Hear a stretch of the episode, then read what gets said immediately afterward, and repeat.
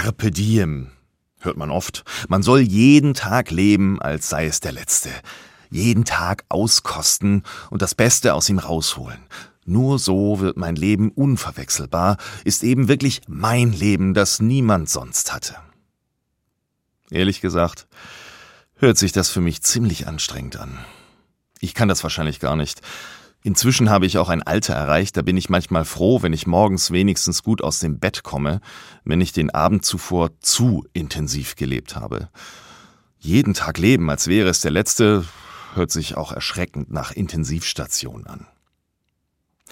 Mein Freund Uli hat vor kurzem mal gesagt, lebe jeden Tag so, als wäre es ein Sonntag.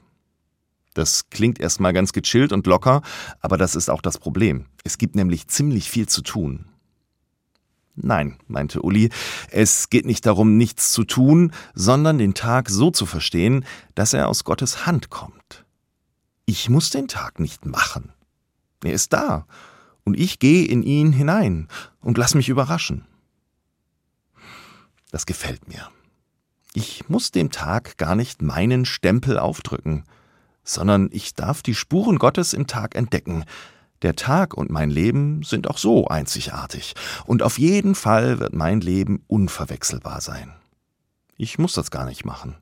Ich darf das schlicht und einfach erleben, wenn ich jeden Tag lebe, als wäre es ein Sonntag.